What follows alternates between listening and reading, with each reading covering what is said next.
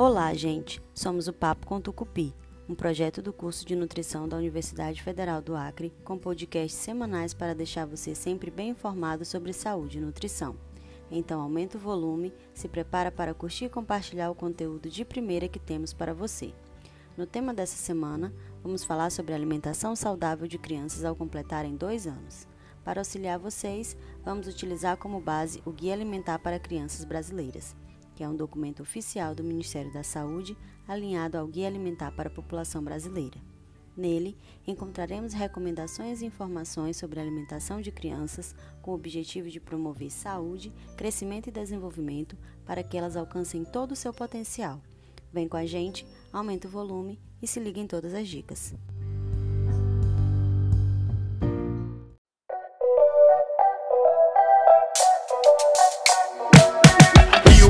Papo é reto e não tem enrolação. O menu é variado para falar de nutrição. Tem alimento e saúde, mas fake news não cola não. Do jovem ao idoso, sabe? Todo mundo vai provar o pau.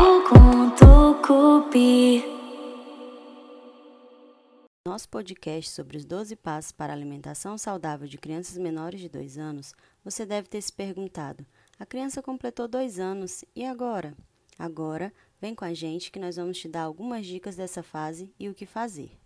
A partir dos dois anos, a criança começa a se socializar mais, comunica com mais facilidade suas preferências, aprofunda a relação afetiva com a alimentação e vivencia novas experiências. Por isso, mães, pais, cuidadoras e cuidadores precisam definir o que vão ou não negociar com a criança e quais limites serão estabelecidos. Nessa fase, a velocidade de crescimento é menor do que nos dois primeiros anos de vida e só volta a acelerar na adolescência por isso, é comum ocorrer certa diminuição de apetite. Assim, além de respeitar os sinais de fome e saciedade, sempre que possível, os cuidadores e cuidadoras devem zelar por um ambiente tranquilo na hora de oferecer a comida. Em relação ao aleitamento materno, este pode ser mantido de acordo com a vontade da mãe e da criança. O ideal é que a interrupção do aleitamento ocorra naturalmente. A quantidade de alimentos que a criança consegue comer ainda é pequena, como ela precisa de diferentes nutrientes para o desenvolvimento, é importante oferecer a maior variedade de alimentos possível. Os horários das refeições podem ser os mesmos praticados pela família.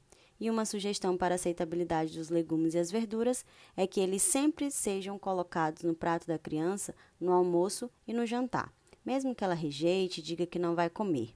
Outra dica é estimular a curiosidade de tocar, cheirar, provar, além de ofertar aquele mesmo alimento em diferentes apresentações. A família deve estimular a criança a comer, mas sem pressionar ou forçar. Caso a criança recuse as verduras e legumes, permita que ela escolha entre as opções presentes na refeição qual quer comer.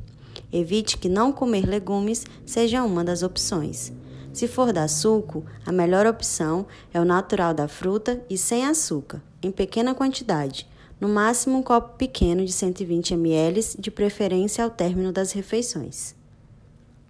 A recomendação sobre o uso de sal é a de utilizar o mínimo necessário, assim como o açúcar deve continuar sendo evitado. E assim como nos menores de 2 anos, os alimentos ultraprocessados, lembram deles?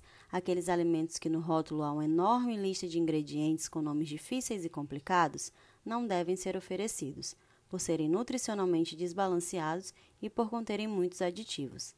Como vocês puderam ver, o cuidado com a alimentação da criança continua sendo uma tarefa coletiva e compartilhada com os familiares, escolas e outros espaços de convívio da criança.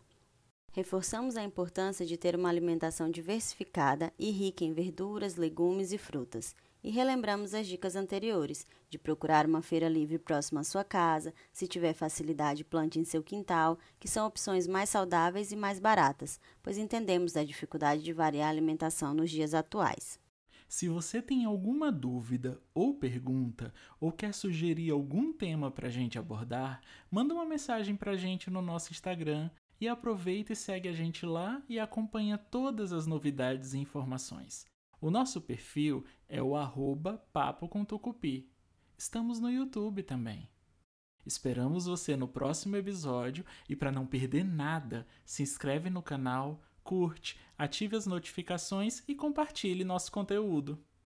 Até mais, obrigado pela companhia.